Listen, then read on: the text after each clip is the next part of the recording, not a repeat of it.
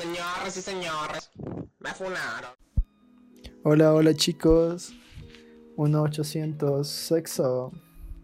Buenas noches, buenos 800 días, buenas tardes en el tiempo en el que estén escuchando esto. ¿Sabías que en la clase de radio de la universidad el programa que hacemos se llama 1800 sexo? No voy a decir nada de eso. Pero me- ¿sabes en qué me inspiré? ¿En qué? En este programa de Aurelio y Eugenio que tenía, el 1800 Bolero Wave. Mm, Escuchen a Alex y Eugenio, que les dejamos un pedacito de su música. no, no dejamos nada. Bless, bro, bless. Em, ¿Cómo, ¿Cómo estás, gordo? bien, Martín, muy bien. Aquí tenemos tercer piso en nuestra casita de Minecraft. Hemos avanzado mucho desde el primer episodio, ahora somos chicos maduros. ¿Tú cómo estás, Martín? Mal, no mentira. Estoy bien, pero eh, con un poco de, de felicidad porque me tomé un día de vacación del trabajo, así que a mimir, Muy bien. Imagina que que me votaran del trabajo. no, no. que. Que hoy estuve con full pereza, loco. Y, o sea, pero pereza así, enferma. No era pereza de, oh, la vida es un asco. Sí, era pereza enferma, loco. Y con esa pereza hiciste la tesis. Es que es esta pereza que dices, chuta, ya esta pereza ya no está bien. Necesito hacer algo de mi vida. Y haciendo la tesis me di cuenta que, que sí, pues, que puedo hacer algo de mi vida. Pero eso, chicos. Martín, ¿qué, qué, qué temas tenemos hoy? Na- nada, bro, te toca presentar a ti los temas. No me acuerdo quién presentó ayer, pero ayer, el anterior episodio, pero te toca a ti. No, es que no te estoy preguntando porque quiero que tengas presencia, sino porque no me acuerdo. Eh, hoy vamos a hablar el coronavirus, el virus zombie. Vamos a hablar de música, de, de egolatría en la música y del amor a distancia de Club Penguin. Wow. Muy bien. Yo una vez. eh, no, no. en el tema hablamos de eso. Pero Club Penguin fue uno de mis. De mis sitios de Tinder con la última chica con la que salía. Yo, Nunca jugamos, pero bien. Yo creo que el momento más primer mundista que he tenido en mi vida es haber comprado la membresía de, de Club Penguin. bro. A ese punto llegué. En la, en la cuarentena. No, cuando tenía. Cuando era enano. Allá en las épocas de los 2000 con los cuadernos de Erika Vélez. Yo tengo un cuaderno de Erika Vélez, ¿sabes? Yo te robé ese cuaderno. Me robaste, con razón no tenía. Oye, que como. Como mini chisme. Mandemos un saludo, dice. como mini chisme. ¿Tú sabes por qué dicen que está cancelada? Porque. mm, Le dijeron gorda. ¿Ella dijo En gorda a alguien o le dijeron a ella? Le dijeron que es gorda. Y después le dijo, quiso defenderse como que no, no soy gorda, algo así. Pero el punto es que empezó un debate de que si la gordura es significado de belleza. Y ya pues dijeron como que hay cosas más importantes que la discusión de, de que, que Erika Vélez es gorda, así. No tiene nada que ver con nuestro presente. Pero no está cancelada, solamente está evadida. Uy, qué lindo. Ah, pero bueno, empecemos hablando sobre los temas. Mm, ¿Con qué empezamos? Empecemos con el coronavirus.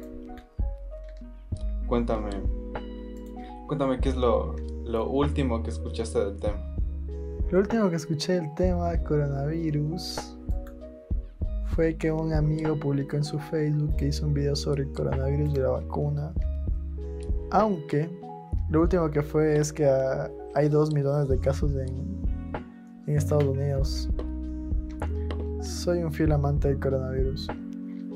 Yo, yo por salud mental me dediqué a, a no ver casi nada del coronavirus. Pero lo último que vi fue que en eh, Nueva Zelanda declaró que ya se habían liberado, que le ganaron la batalla al COVID-19. Y, y ¿qué más vi? ¿Qué más vi de esa mierda? Mm. Ah, vi que ya estaban haciendo como que ensayos en humanos para la vacuna que la OMS dice que hay que rogarle a Diosito o, o en quien sea que crean para que salga en enero del siguiente año. No vi nada más. Sí, dicen que están probando distintas eh, vacunas, pero la efectividad todavía no se conoce, entonces... ¿Tú crees que salga la vacuna para el siguiente año? Sí.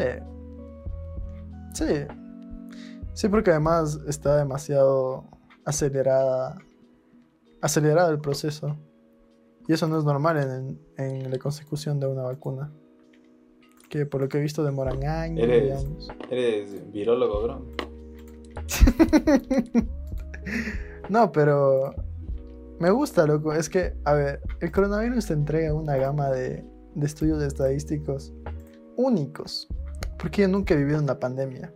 Entonces las estadísticas que te, que te ofrece una pandemia son tan increíbles que te dan ganas de aprender más. Además que tienen full historias. Y eso me gusta, loco. Soy periodista. Yo creo, yo creo que uno de los grandes factores para que la mayoría de la población no esté sumida en el caos total es la, es la cultura de los memes. Ahora de todo se hace meme, ¿no? Qué bestia. Qué bestia los jóvenes Sonaste por eso, loco. Sonaste full un boomer total con eso. Quemaron el meme del COVID-19, bro. Mm, yo creo que todavía hay más, pero ya no con tanta, tanto poder. El coronavirus, coronavi- el coronavirus está muriendo mediáticamente, porque hay temas más importantes, Y, pero todavía está vivo. Ajá, y, y, literal es como que ya está pasando a segundo plano. Es como que la gente también ya está saliendo, como que ya prácticamente ya les valió verga el coronavirus, entonces ya están saliendo todos. Porque al país se lo saca laburando gente. Sí, pero sí, sí, es verdad. Unos con más responsabilidad y otros como los ecuatorianos que, que ya van a la playa, entonces eso está interesante. Interesante. Pero... Ay, yo por qué quería hablar de coronavirus. Ah, no sé, me parece el tema más interesante de, de todo mi 2020. Di- Es Dime, que, eh, di- di- dime, cuéntame, nunca creo que te pregunté, pero ¿tú crees en, la- en las teorías que dicen cómo se originó esa huevada? ¿O dónde, o cómo crees que se originó?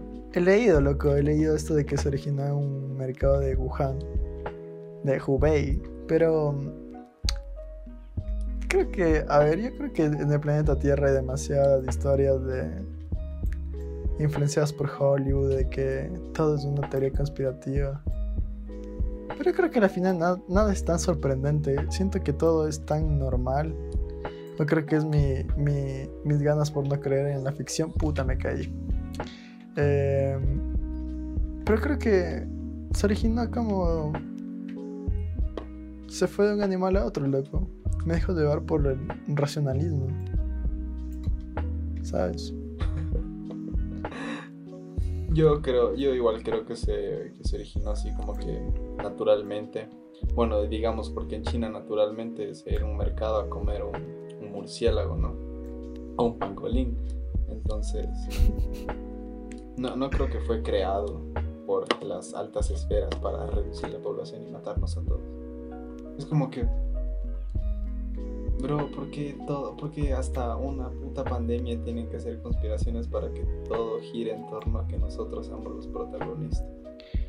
Dejen vivir, a la, porque- dejen vivir a la madre tierra, bro. Es porque vivimos en la época que, en el que la información es de cualquiera. Entonces cualquiera puede inventar lo que le dé la gana, loco. Creo que era más difícil de más difícil acceso que en la pandemia de la fiebre amarilla.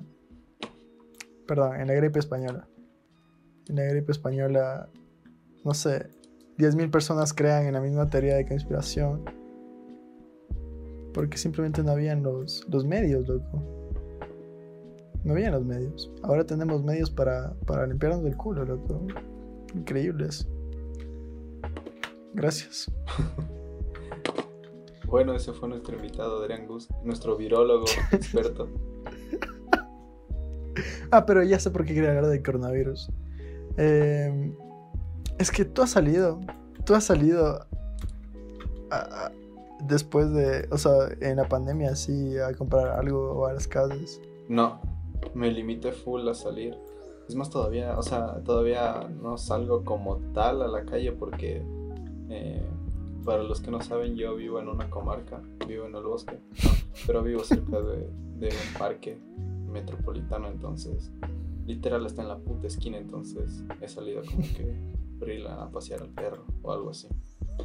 Pero salir como tal, como tal, fuera, fuera a la ciudad así, no, no he salido. Cuéntame cómo está la experiencia ahí. Parece soy leyenda. Es extraña, loco. Yo he salido en la tarde. Y creo que romantizo bastante la- las cosas anormales, pero es que es simplemente anormal, loco. Ver toda la gente normalizando la mascarilla es tan utópico. ¿Qué está pasando? Como, o sea, me sorprende la, la normalización del ser humano para algo que no era tan. no era, no era común para nosotros. Y luego se vuelve tan parte nuestra. Y obviamente me, me da miedo, y, y- pero me da más miedo el, el hecho de que entre todos nos tenemos miedo, loco. Y no, yo había escrito que, que no tenemos miedo de morir. Tenemos miedo de ser asesinos. De llevar la enfermedad a nuestros seres queridos. Porque es eso, loco. Yo tenía mucho miedo de que, no que me infecte, sino porque sé que no soy grupo de riesgo. Pero sí que se infecte mi mamá o qué sé yo. Oye, Que sí sea grupo de riesgo. te, te voy a mandar TP para irme a la casa de Minecraft. Y mientras, quiero hacerte una pregunta muy interesante. Adelante. A ver, ya te mando el TP ahorita. ¿Tú crees que fuiste asintomático y le pasaste el virus a alguien? No, porque le hubiese pasado a mi mamá. O a mi hermano. Yo no sé, pero hubo una época cuando recién salió todo el tema, o sea, porque el coronavirus empezó como una la típica noticia extranjera en la que te dicen como que hay un nuevo virus en China que ni sé qué, todos se cagaban de risa y decían, ah, eso no va a llegar nunca acá, que ni sé qué. Pero cuando llegó acá ya se puso más seria la huevada, yo estuve full enfermo. Te juro que estaba con, con fiebre así todo. Pero no, no, no, no era coronavirus y, y salí a la calle, salí a la calle, que por suerte no salí a la calle y, y ahorita que me pongo a pensar dije, ¿y si yo era asintomático y le pasé a alguien así? Sí, y sabes que todo esto de, de empezar a pensar ciertas cosas que parecían muy obvias en ese instante, creo que es una consecuencia de todo lo, lo mental que nos ha causado la pandemia. Full cosas, loco, full. O sea, sé que este, este verbo está demasiado quemado, el repensar las cosas. Pero siento que, que sí, loco, yo, yo he vuelto a repensar mis ansiedades. em, la zona de confort de los demás, cómo la vida se, se convierte en un, en un diario vivir de nostalgias. Como que ahora todo se resume en, ah, yo estaba aquí en- hace un año, o qué lindo cuando era Sí. chiquito. Y, y es porque, no sé, la vida se trata de actividad, lo que creo que es algo bien básico del ser humano, ser, moverse y todo.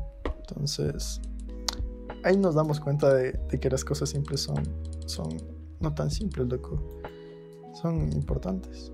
Son, son importantes. Y creo que eso que dices que creías que era asi- asintomático, son huevadas que nuestro cerebro no hace pensar, loco. Y esta pandemia nos ha vuelto locos. Veamos qué pasa luego, Martín. Nos quedará esperar y rezarle a la Virgencita para que todo salga bien. Un tema que, que pensaba también es que hubo un tiempo en el que yo creía que iba a venir Jesús, loco. Todavía lo creo. Aunque yo no soy tan cristiano, pero Es como que me espero cualquier cosa de, después de la pandemia, loco. Como estoy viendo todo eso que se dijo que no se iba a vivir y como que ya estoy acostumbrado a que cosas raras pasen. Entonces creo que, no sé, te vas a pensar full cosas así. ¿Te volviste loco en algún punto del encierro? ¿O te estás volviendo loco ahorita? No, porque mm, soy una persona que... Soy una persona fuerte, pero- ¿sabes? pero está acostumbrado a quedarse en casa. Obviamente sí me... Me cuesta, sí. Me enoja a veces.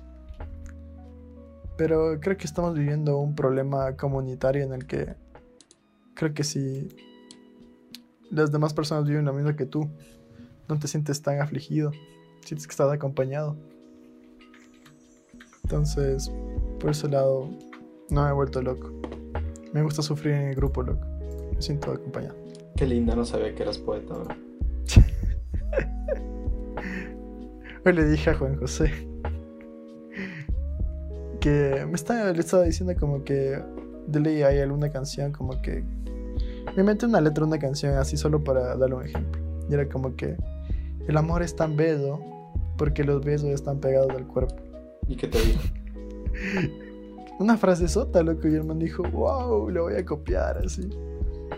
Y dije, loco, qué frase sota que me acaba de lanzar, hijo. Bro, yo, yo, yo te veo en 10 años siendo eh, escritor de letras para Ariana Grande o Ed Sheeran.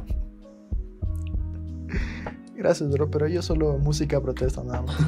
Que vive el rock. Que vive el rock, bros. Em, bueno, pero nada.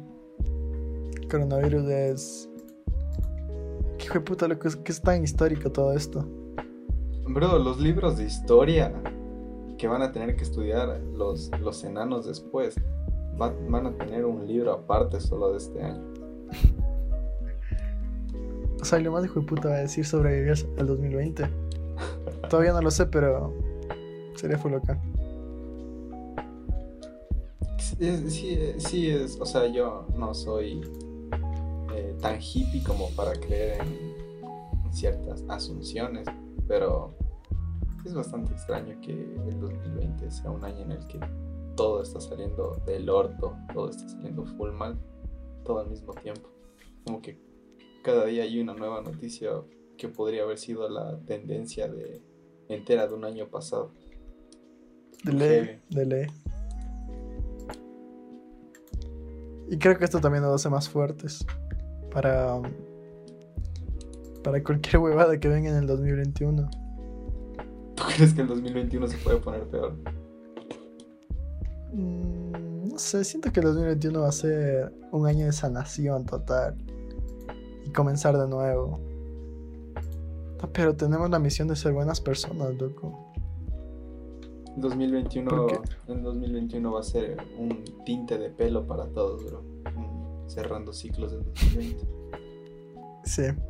Y, más en Ecuador, loco, porque en febrero se vienen elecciones.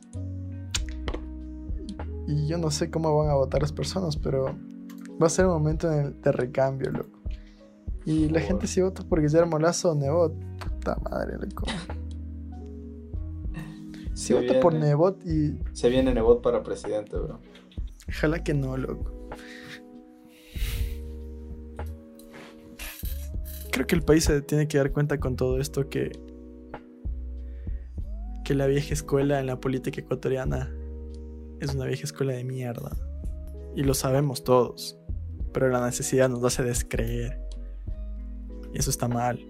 No sabría si todos, porque te juro que hay un montón de gente que vas a encontrarte que sigue defendiendo eh, ese estilo, digamos. Sí, pero eso yo tengo la confianza de que esas generaciones vayan desapareciendo con, con el paso del tiempo. Igual, creo que estamos justo en un cambio generacional. En el que no sé cómo, cómo está evolucionando todo, pero... Y capaz estoy hablando solo, sobre- solo sobre mi nicho o solo sobre mi experiencia, la gente que sigo. Pero si no cambiamos ahora, no, es que, a ver, ¿qué es más fuerte que una pandemia y corrupción todos los días? Ajá. Es que todos los días hay un caso de corrupción. Creo que no hay cosa más fuerte para cambiar que esto. Y luego va a venir una crisis económica durísima. Y muchas de estas generaciones ya van a graduarse o ya van a ser parte del, del cuadro de desempleo nacional. Entonces, ahí se van a dar cuenta, loco. Pero creo que la siguiente generación es la que se va a dar cuenta en realidad de todo lo que está mal. Cómo cambiar. Porque Sí. primero se van a morir los políticos. Yo sí tengo bastante fe en que la siguiente, o la siguiente de la siguiente generación, va a ser la de, del verdadero cambio. Y con, con, ese, con esa frase de campaña electoral, dejo mi opinión. Bueno, pero eso ha provocado el coronavirus. Repensamientos, miedos, muchas cosas. Recomendación de que usen mascarilla, solo salgan de la casa si es necesario.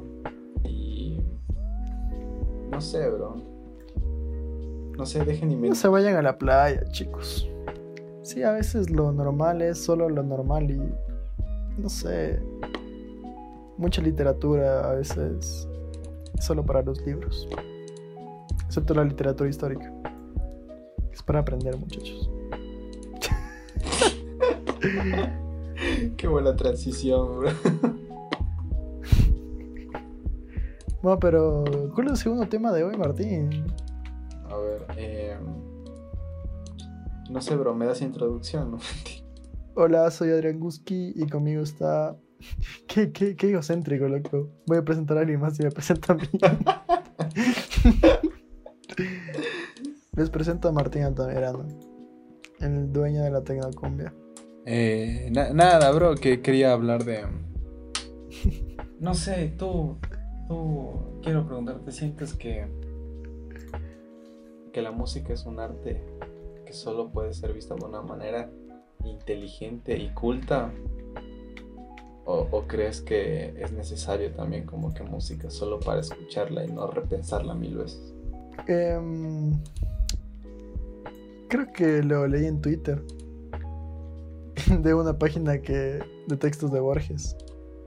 No sé si es de él, la verdad. Creo que sí era él, no sé. Que decía que la música es este arte instantáneo. Y más que la literatura. Que es algo más de acceso libre, acceso rápido. Y creo que a veces el libre acceso te da demasiado permiso para para consumir más cosas, loco. Y a veces la gente, cuando ve que hay una oportunidad de consumo fácil, lucra de eso. Entonces, sabes que yo creo que como en cualquier arte, como en cualquier negocio, eh, hacer productos consumibles para todo tipo de personas, así sean intelectuales o masas, va a ser inevitable. Y cada quien sus gustos. Al final, la conclusión es esta, es full básica, pero cada quien sus gustos y sus necesidades. ¿Tú qué Eso, piensas? eso, eso está full bien. O sea, a la final, aunque es un pensamiento como que full cliché el de cada quien con su vida deja y deja vivir, vive y deja vivir. Eh, me cabrea cuando, cuando la gente repiensa demasiado la música. Más cuando un artista hace que su música se vea como que algo trascendental a propósito cuando es como que una basura, así es como que no sé, me imagino a no sé, el, Duki, me imagino una entrevista del Duki diciendo que una de sus canciones fue escrita para poder dar un mensaje sobre eh, el cuidado del medio ambiente, el calentamiento global y todo eso, y en la canción habla como típica letra de rap, así como que darle demasiadas historias intelectuales o políticas a una puta canción es como que, bro, y, y encima la, la gente también que, que era lo que te comentaba por chat, que necesita, necesita exactamente que toda la música sea con influencias de Pink Floyd, de música súper como que inteligente y que tus letras tienen que ser full inteligentes. Porque yo creo que aburre bastante también como que escuchar pura música de culto, no sé. A mí al menos me quema la cabeza. Es que yo creo que va primero por las necesidades de... Es, es que la música debe ser coyuntural para tener éxito o para que sea valorada. Por ejemplo, en Ecuador no es que nosotros hemos tenido una, una experiencia de total de, de queremos divertirnos. Siento que hubo un tiempo en el que la música eh, de esta exposición para divertirse era, ¡ay, hijo de puta! Era lo, lo máximo, loco. O sea, sí, necesitábamos divertirnos porque no había ningún problema en el país se supone que estábamos bien. Me refiero a la época de Correa. Eh, se supone que teníamos esperanza en el país, en la gente, en nuestros políticos. Y quieras que no, eso afectó, eh, tuvo sus consecuencias en, en el arte. Y quizá los únicos problemas que teníamos de ahí era la libertad de expresión, pero muy poca gente trató eso así como que en masas. Porque, no sé, dejó sus necesidades en otro lado y se enfocó en el entretenimiento. Pero creo que ahora como que las necesidades ya no son entretenerse, loco, son percatarse de lo que está pasando. Y siento que la mayoría de las, de las personas en Ecuador acudimos a estos géneros o estos proyectos de culto. Porque nuestra educación nunca fue eh, basada en aprender qué, proyectos nuestros reflejaban lo que queríamos decir. Porque yo ayer leía como que un, un archivo, un, una nota, loco, en una revista, que decía que en la educación ecuatoriana sobre la música solo te enseñan lo que lo que es música eh, como una estructura full básica de, que la música empezó en Grecia eh, luego se fue adecuando al romanticismo a la ilustración al clasicismo a todas estas corrientes literarias y artísticas artísticas no literarias artísticas. Pero nunca te enseñan eh, la, música de nuestras realidades regionales, nacionales, como un tema principal. Solo creo que lo máximo que te pueden enseñar es toca esta canción en flauta, sí. Pero no creo que en un colegio así te enseñado, tipo, esta canción salió de esto porque esto pasaba. Y en este texto decía que se intenta enseñar que solo hay un tipo de música, que la música occidental es lo único que existe y que, que todo lo que se haga parte de eso no está bien o, está mal y por eso eh, la música ecuatoriana como que está vista en como subordinada esa música hegemónica eurocéntrica porque al final es como que todo eso viene de quizá de, de, lo que han enseñado que la música europea o, gringa es lo es lo que es la regla pero y y esto podría ser un ejemplo cuando comparas la música del film Quispe y los el, el feedback que tiene el film Quispe en sus comentarios de YouTube es súper racista loco es súper eh, es súper mala loco negativa pero una banda ecuatoriana que, que suena como banda estadounidense, automáticamente es, ¿por qué no escuché esto antes? Pensé que eran de México, pensé que eran de Estados Unidos. Y es porque...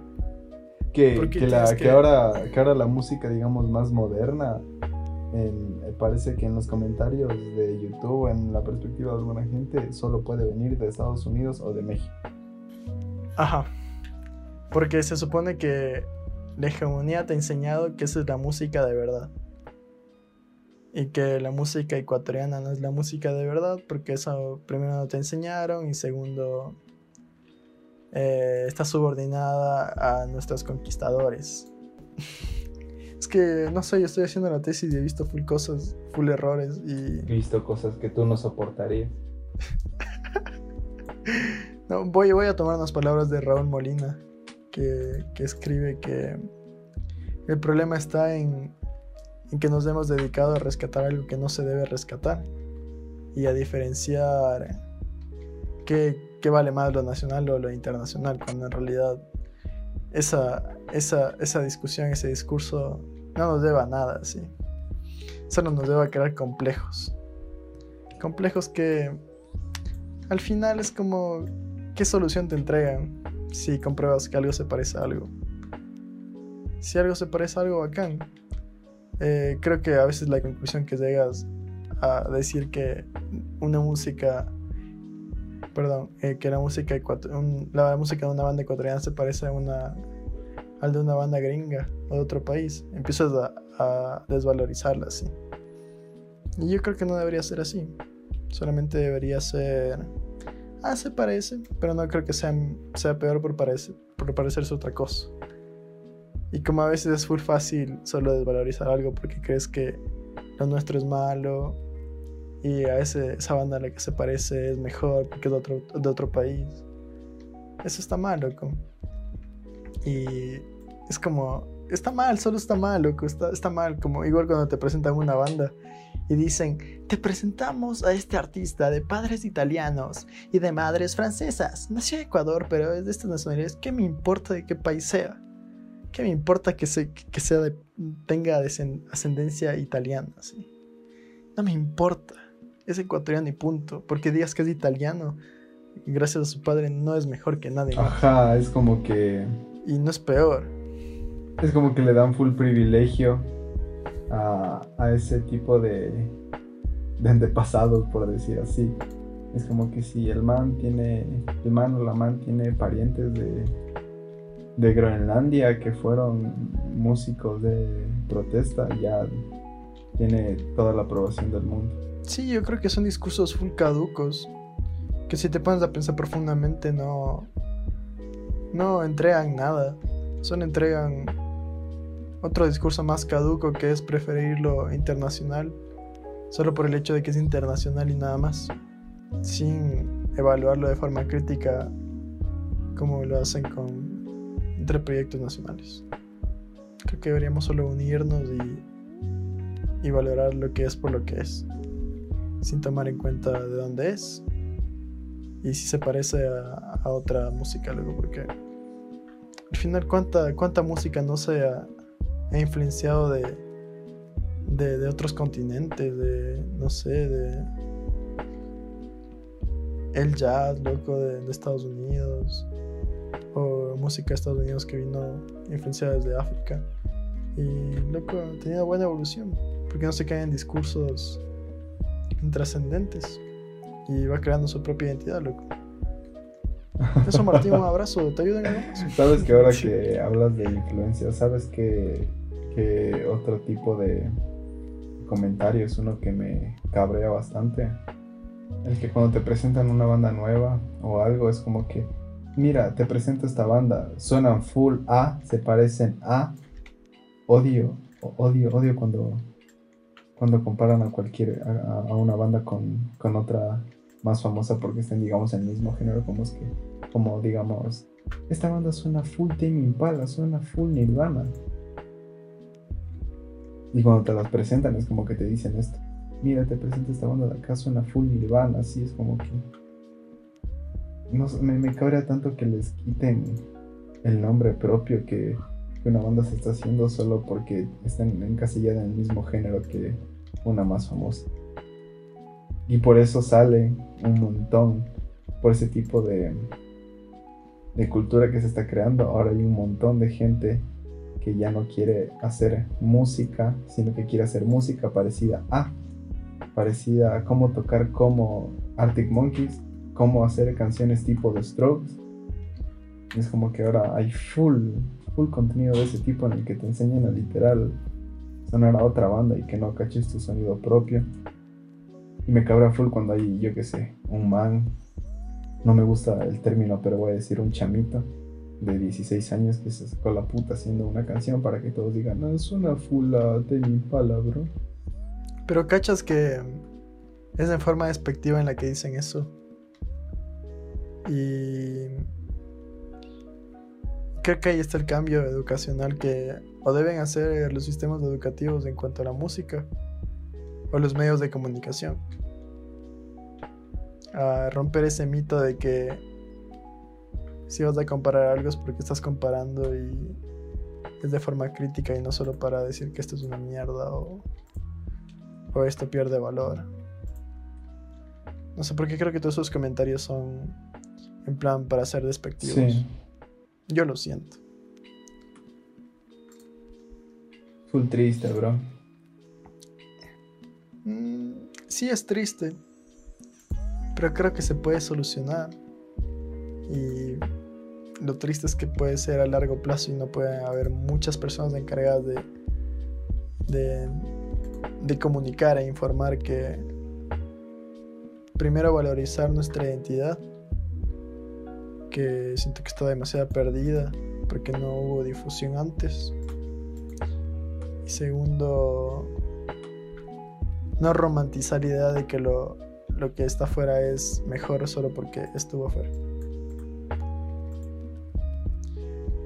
Eso, Martín, ¿tenemos algo más para hablar hoy?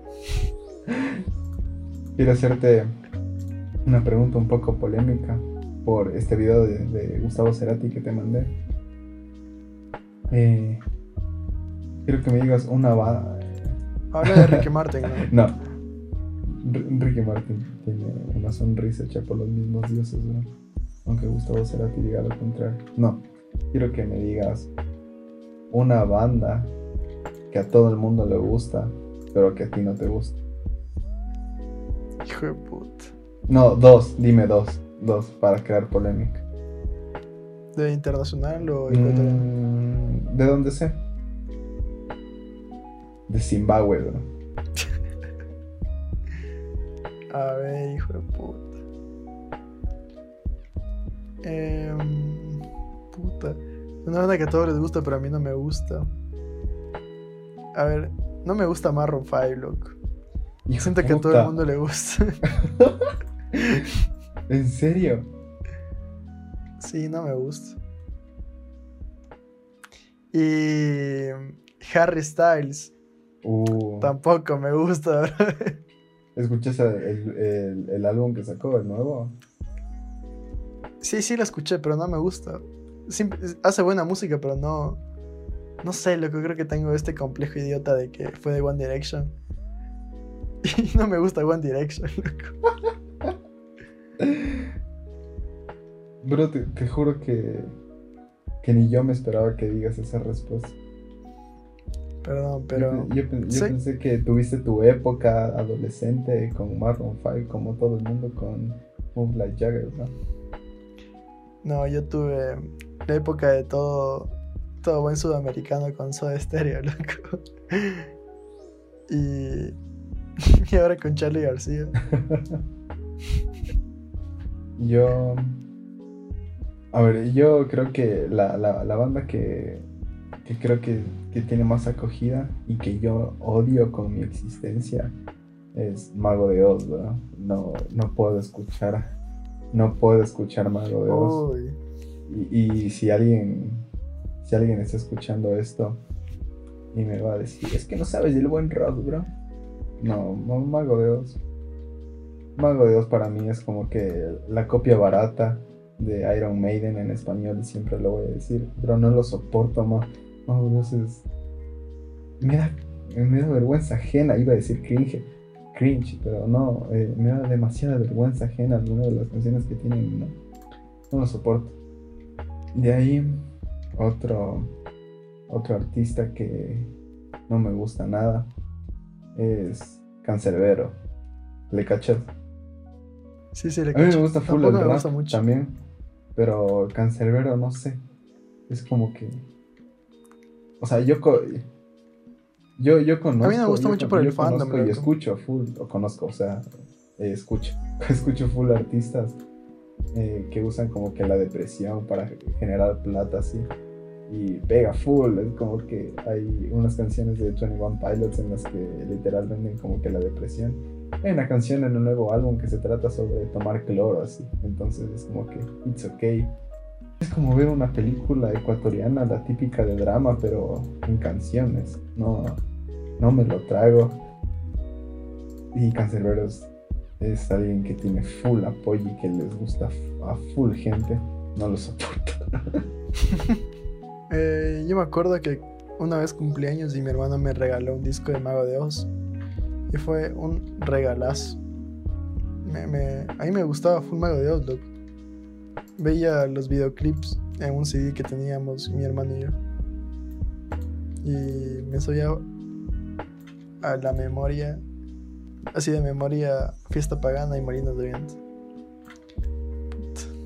Una joya, loco, pero luego ya me dio cringe. Y me dio cringe porque solamente los dejé de escuchar y segundo porque le gustaba a una amiga. Y no sé, no sé, no sé, me dio cringe. Pero fueron parte de mi época esos manos. Eh, a ver, yo te hago esta pregunta de cuál es la banda que, que, que te gusta a ti, pero los otros odian. Ajá, Eh, igual dos ejemplos. sí. Mm, yo, yo creo que por lo que dijiste ahorita de ese tipo de, de asociación, creo que full gente eh, la tiene, pero a mí, a mí sí me gusta Harry Styles, debo decir la verdad, sí me gusta la música que hace más. Y, y que se quede grabado en el podcast, a mí sí me, me llegó a gustar One Direction en algún punto, bro. Son fuertes declaraciones. Para todos, para todos, todos mis, todos mis amigos que me conocieron en el colegio como el metalero, sí, sí me gusta One Direction. Eh, una banda que, que odian todos, pero a mí me gusta. Es Maverick. Creo que todo el mundo odia a Maverick. Y a mí sí me gusta la música del man. Yo admito que es full Ah, simple y que el meme de los cinco acordes y todo eso y que canta de lo mismo.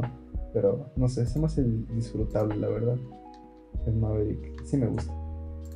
Y alguna que otra vez he intentado sacar una canción del man, así que sí puedo decir que me gusta la música de él. Wow. Fuertes declaraciones, ¿eh? Muy complicado lo pones. Eh, a mí. Yo podría decir. Fausto Miño, lo que me gusta bastante. A, mí- a mí sí me gusta Fausto Miño, ¿verdad? Yo creo que yo creo que Fausto Miño, los únicos detractores que tiene son los de el rock es cultura y el reggaetón es basura. No creo que tenga tanto hate como para decir todo el mundo lo odia. Eh, ok, entonces voy a cambiar mi respuesta. Em, dos bandas que amo, pero les no de Douglas Bastidas, loco. Puta, ese man. Ese man, amo la música del man, loco. O sea, Es que es una bestia ese yo creo, yo creo que he escuchado dos canciones, dos canciones, pero sí sé como que tiene su grupito de haters, pero gran grupo de haters. Sí, a mí me gusta bastante, loco. Creo que es el una Freddie bestia. Mercury es de nuestros tiempos. Ese man fue un rockstar, loco. Estuvo con modelos. eh, vivió su época emo. Y. un, un rockstar total, loco. De ahí el otro. Siento que a la máquina camaleón no muchos le soportan. Por, el- por la cosa de que es como que la la referencia como que de la escena indie. Entonces yo creo que la máquina camaleón. No todos odian, pero siento que muy pocos aceptan que son super fans de la máquina camaleón. Entonces yo, yo diría la máquina camaleón. A mí también me gusta. gusta bastante. O sea, ya, ya dejé de escucharlos, pero me- como que les sigo teniendo un poco de aprecio. Siento que el, el- odio que le generaron a los manes es porque se hicieron esto como que tú dices, la, la primera banda que dices como que de, de la nueva escena musical de acá, a la que cuando te preguntan una banda de acá nueva y dices como que la máquina, así. Yo creo que por eso, como que algunos piensan que ya se berreó demasiado, creo que por eso le odian, como dicen. Es muy normie porque escuchas la máquina camaleón así. Creo que es más por ese tema. Porque música mala no hacen. Ajá, yo creo que música mala no lo han hecho.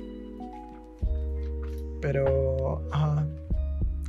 Es igual como que fueron más o menos conejillos de indias. De ser referentes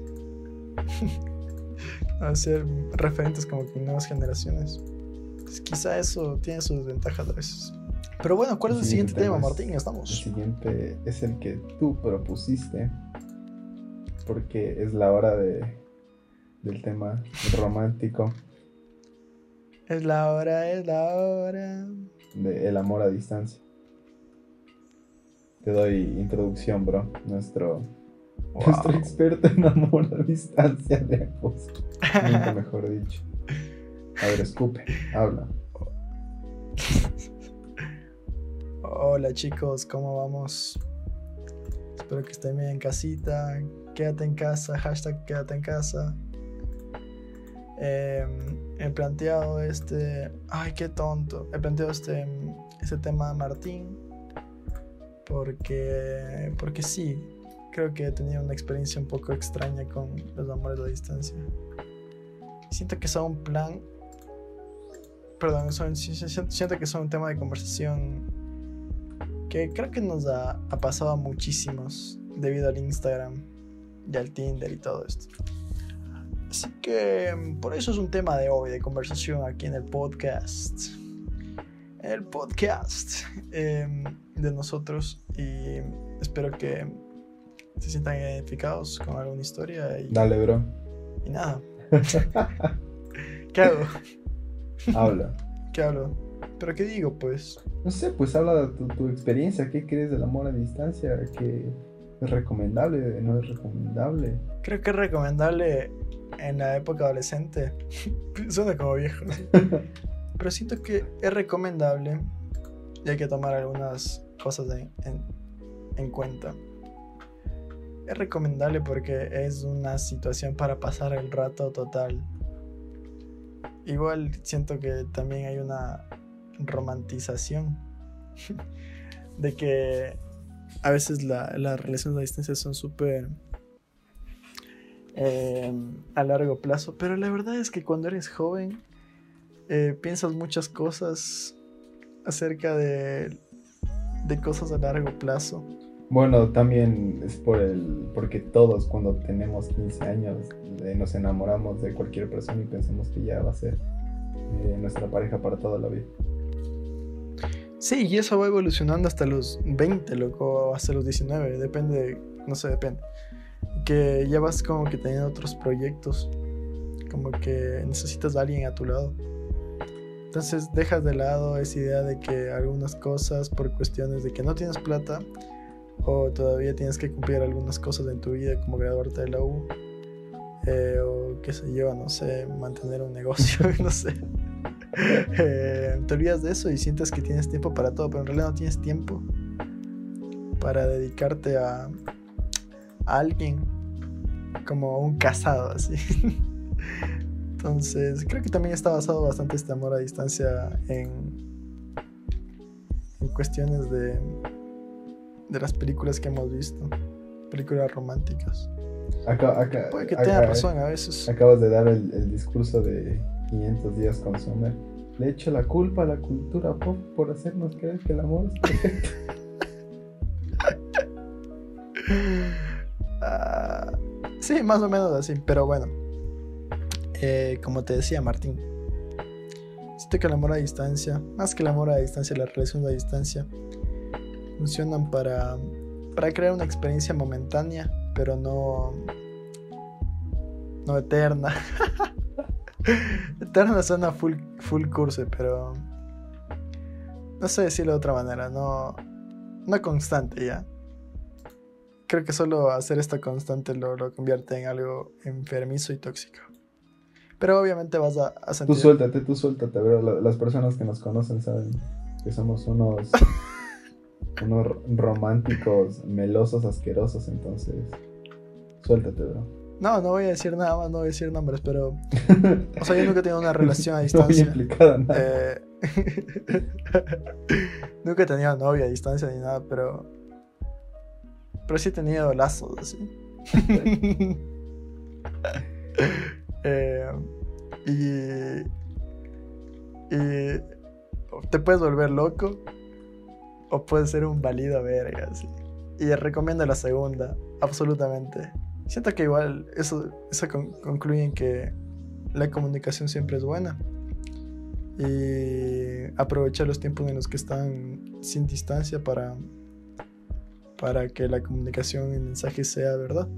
¿Has, Pero, ¿y eso, has conocido a alguien que haya tenido una relación a la distancia y que le haya ido bien? Tipo que siga con esa persona después de full años, algo así. Eh, no. Eh, a ver. No, no, no. Años no. Meses sí. Pero años no. Imposibles. So- Solo que tengan un, ya estén casados o tengan un hijo de por medio. Ay, creo que sí, pero. El hijo es el. Fuera de eso, es, no. el- es la firma del contrato definitivo para amarrarse. ¿no? Sí, loco, es que necesitas un seguro para, para que la relación a distancia sí funcione. Y a veces los seguros emocionales no son tan fuertes.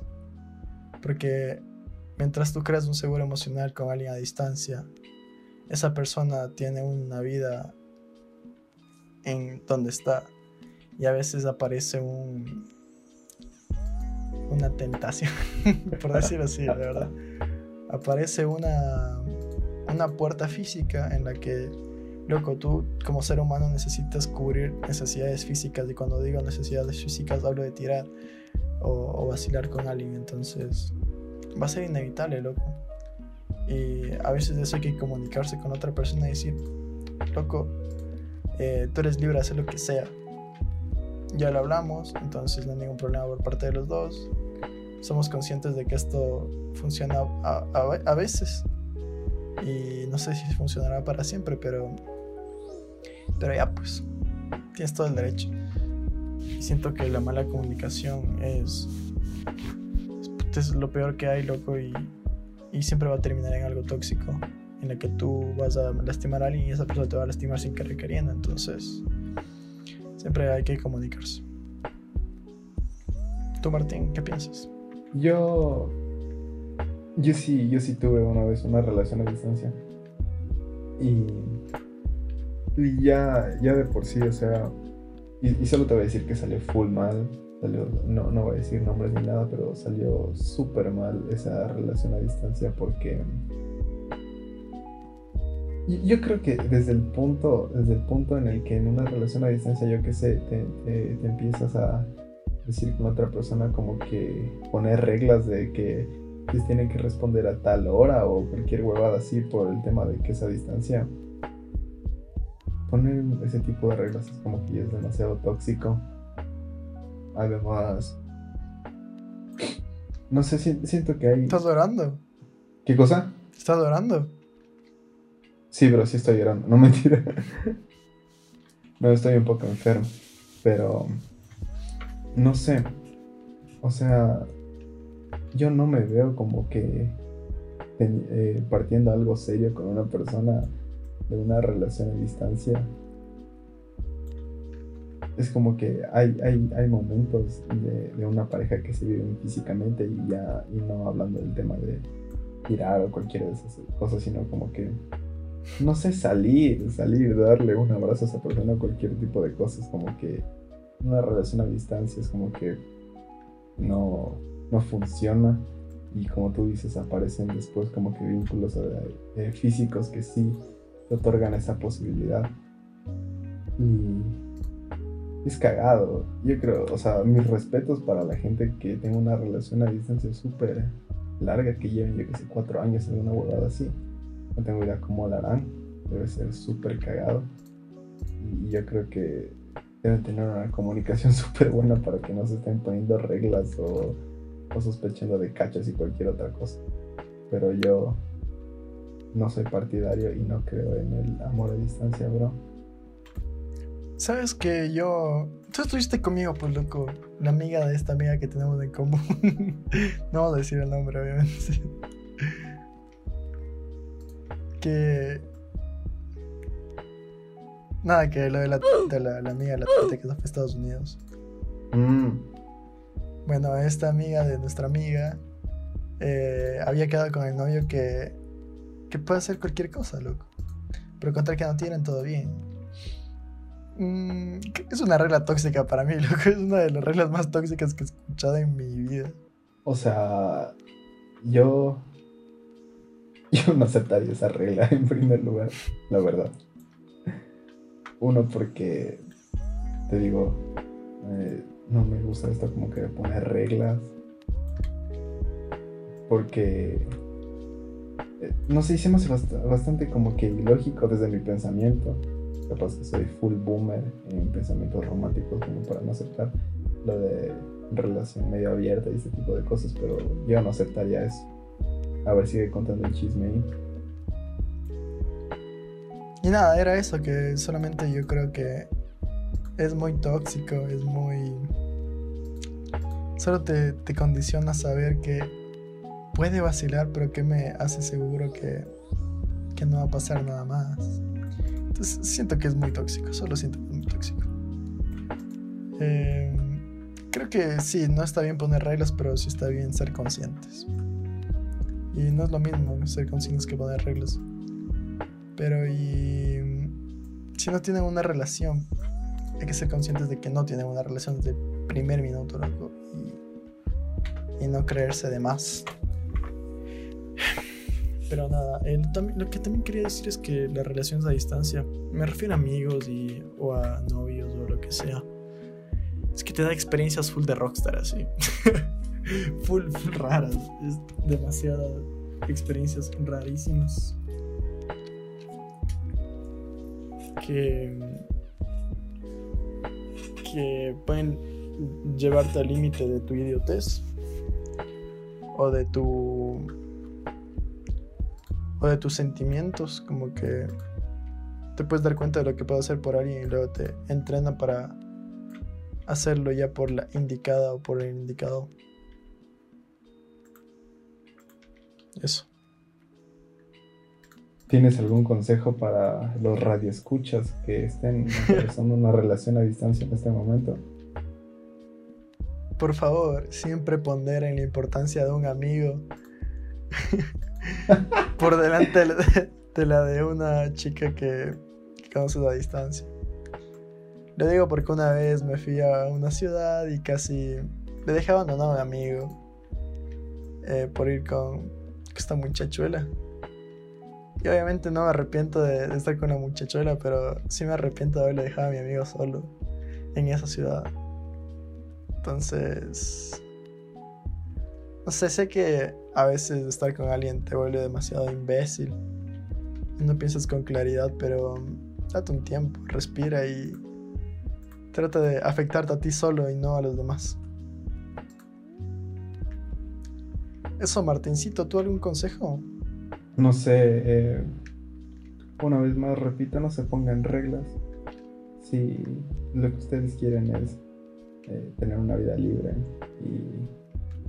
y, y vacilar o, lo que sea con, con- con otra persona, díganlo. No, no tienen que forzar relaciones y menos a distancia. Están obligados a nada. Y eso, bro, que, que vive el amor, el amor presencial. ¿no? Sí, quería acotar también que creo que es una experiencia eh, que yo diría necesaria a veces. O sea, yo tengo el, el pensamiento de que hasta de las peores relaciones puedes sacar algo y que puedes aprender para la siguiente. Y a la final, en algún punto, aunque sea de joda, en, en algún juego en línea, con una man de Turquía o con un tipo de Australia, van a tener una especie de relación a la distancia y es algo por lo que todos atravesamos. Así que si les pasa, vivan el momento y ya, que sea lo que la Virgencita quiere. Sí, además yo, yo, bueno, yo quería decir que, o sea, esto de llevarte a extremos de full bacán porque, o sea, creo que la sensación de viajar por alguien es algo que, que es súper bacán porque vives la intensidad de que lo virtual se vuelve físico y eso es súper, súper único, ¿no? Entonces, Y que Nah. vive el amor, compadre. que el amor, no, no, no todo es malo. Hay muchas cosas buenas. Solo comunícate bien. Y no te ilusiones. Esto no es a largo plazo, baby. Na, na, na, na, na, na. Muchas gracias por el podcast de hoy, muchachos. Gracias. y vamos a terminar así de golpe. ¿Qué, qué hay que decir? No sé, bro. ¿Hay algo más que quieras decir? Yo, yo, yo, yo quería quejarme especialmente de, de una serie que vi, que terminé de ver hoy, pero no sé si sea tema para otro episodio en el que solo hablemos como que de huevadas de cine o de series. series. Creo que para otro episodio ya hoy hemos hablado demasiado. Así que les damos el spoiler de que en el episodio 3 yo voy a estarme quejando por lo que mi garganta dé del final de 13 razones o 30 Reasons Why, que es la peor serie que Netflix tuvo la osadía de parir alguna vez. Gracias a Dios no la he visto, así que estoy feliz por eso. Em, ¿Qué más? Ah, quería mandar un saludo a... Nos pidieron en los comentarios que, les demos un saludo. bueno, gracias por escucharnos en este segundo episodio. Pronunciamos mucho. Del podcast que se supone que se llama Dale Bro, pero estoy seguro de que vamos a cambiar de nombre. sí, yo también. Así que gracias. Y nos vemos en el siguiente episodio de Midnight Gospel en español. Gracias, gracias, gracias. Te mando un beso. Tú sabes quién eres. Un abrazo, Martín. Un abrazo, gordo.